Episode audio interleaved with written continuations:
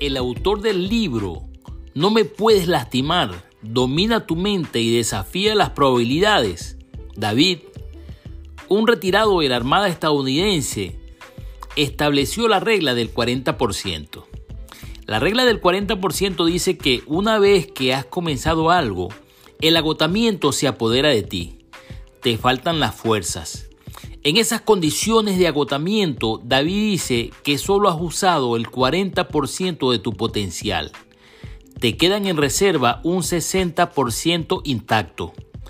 Por lo general, las personas promedio tienen el perfil de dar menos de lo que tienen y pueden realizar. La regla del 40% es aplicable a las narrativas mentales limitantes.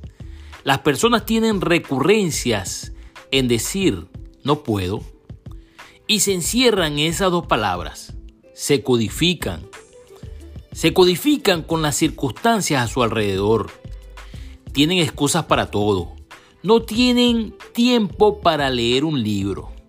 No tienen tiempo para educarse no tienen tiempo para mejorar su vida.